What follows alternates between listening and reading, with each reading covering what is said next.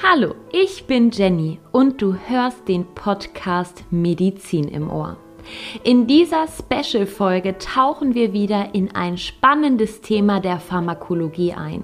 Wenn du also ein paar Minuten Zeit hast für ein bisschen Pharmazie im Ohr, dann lass uns loslegen. Ich freue mich riesig, dir heute ein bisschen was über Insulin zu erzählen. Aber zuerst stelle ich mich einmal ganz kurz vor. Vielleicht hast du Ellis Stimme erwartet und denkst jetzt, huch, wer ist das? Bin ich hier im richtigen Podcast? Ich bin Jenny, Heilpraktikerin, PTA und fester Bestandteil von Ellis Dozentinnen-Team. Wenn ich nicht gerade in unserem Prüfungsvorbereitungskurs unsere Prüflinge unterstütze, arbeite ich in einer Apotheke. Und das auch schon seit über sechs Jahren. Wow. Aber schauen wir uns an, was Insulin eigentlich ist, welche Arten es gibt und wie man Insulin innerhalb der Therapie einsetzt. Insulin ist ein körpereigenes Hormon, welches in unserem Pankreas gebildet wird. Bevor wir jetzt genauer auf das Thema Insulin zu sprechen kommen, werfen wir noch einen Blick auf unser Pankreas. Das Pankreas liegt retroperitoneal, also hinter dem Bauchfell, zwischen dem Magen und den großen Bauchgefäßen, der Aorta und der Vena cava inferior. Die Hauptaufgaben des Pankreas betreffen die Verdauung und den Zuckerstoffwechsel. Beginnen wir mit der exokrinen Funktion. Hier sezerniert das Pankreas verschiedenste Verdauungsenzyme, die direkt in den Dünndarm abgegeben werden. Zum Beispiel Enzyme, die für die Eiweißspaltung zuständig sind. Zusätzlich haben wir aber auch noch die endokrine Funktion. Und die ist für uns jetzt interessant. In den Langerhans-Inselzellen produziert das Pankreas verschiedene Hormone, die direkt ins Blut abgegeben werden, wie zum Beispiel Glucagon, aber auch Insulin. Okay, dann kommen wir jetzt zu den Aufgaben vom Insulin. Häufig höre ich sowas wie Insulin ist der Gegenspieler von Glucose oder Insulin braucht unser Körper, um Glucose abzubauen. Das stimmt so nicht. Insulin transportiert Glucose in unsere Zellen. Ohne Insulin kann der Zucker nicht in die Zelle gelangen und verwertet werden.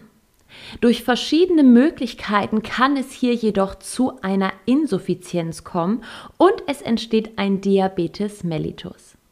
Aber keine Sorge, zum Diabetes mellitus erzählt dir Elli nächste Woche mehr. Jetzt weißt du, was Insulin ist und welche wichtige Aufgabe Insulin in unserem Körper hat.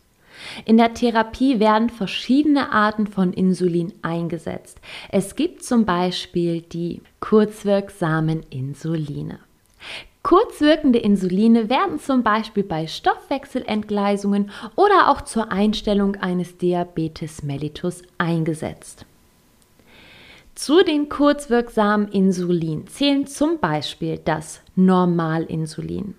Die Wirkung vom Normalinsulin setzt nach etwa 15 bis 30 Minuten ein und sollte deshalb ca. 30 Minuten vor einer Mahlzeit gespritzt werden.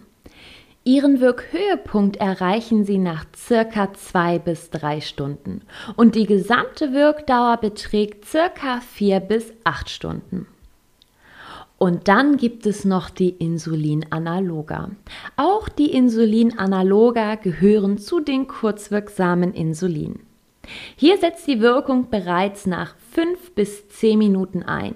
Im Gegensatz zum Normalinsulin muss hier kein Abstand zwischen dem Essen und dem Spritzen eingehalten werden.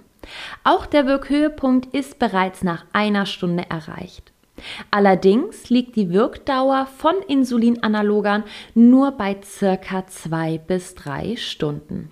Die nächste Gruppe sind die langwirksamen Insuline. Diese werden unabhängig zum Essen gespritzt und wirken 12 bis 24 Stunden. Die langwirksamen Insuline dienen als Basaltherapie. Hier gibt es zum Beispiel die Intermediärinsuline. Hier wird der Wirkeintritt und die Wirkdauer durch verschiedene Substanzen verzögert. Besonders von Bedeutung sind hier die sogenannten NHP-Insuline. NHP ist die Abkürzung für neutral Protamin Hagedorn. Die Wirkdauer setzt hier nach circa zwei Stunden ein und sie erreicht ihr Maximum nach etwa vier bis sechs Stunden. Die gesamte Wirkdauer beträgt bei den NHP-Insulinen circa 12 bis 14 Stunden. Allerdings gibt es hier ein Problem. Die Wirkung verläuft nicht gleichmäßig. Das bedeutet, nachts kann es zur Unterzuckerung kommen und am frühen Morgen zu erhöhten Glukosewerten. Ein weiteres Beispiel sind die langwirksamen Insulinanaloga. Deren Wirkdauer beträgt in der Regel 24 Stunden. Hier muss das Insulin also nur einmal pro Tag gespritzt werden. Ein weiterer Vorteil ist der gleichmäßige Wirkspiegel. Dadurch sind die Gefahren der nächtlichen Unterzuckerung oder der morgendlichen Überzuckerung geringer. Und zu guter Letzt gibt es noch Mischformen, also eine Mischung aus einem kurzwirksamen und einem intermediär oder langwirksamen Insulin. Mischinsuline werden gern eingesetzt, wenn es so einfach wie möglich gehalten werden soll. Und zum Abschluss unserer kleinen Special-Folge möchte ich dir noch das Basis-Bolus-Prinzip erklären. Ein gesundes Pankreas schüttet über den Tag verteilt eine gleichmäßig niedrige Menge Insulin aus. Diese Menge soll den Basisbedarf an Insulin decken.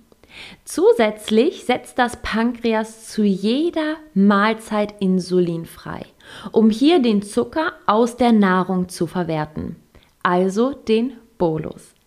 Na, vielleicht weißt du auch, welche Zellen Insulin bilden. Ganz genau. Insulin wird in den Beta-Zellen der Langerhans-Inselzellen produziert. So, und das war's auch schon.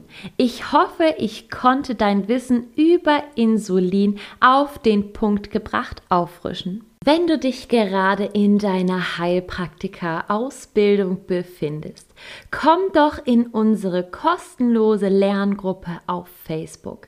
Ich verlinke dir die Gruppe in den Show Notes. Und nicht vergessen, am 1. November öffnen wir die Türen für alle Heilpraktiker-Prüflinge, die im März 2022 zur Prüfung gehen. Auch den Prüfungskurs verlinke ich dir in den Show Notes.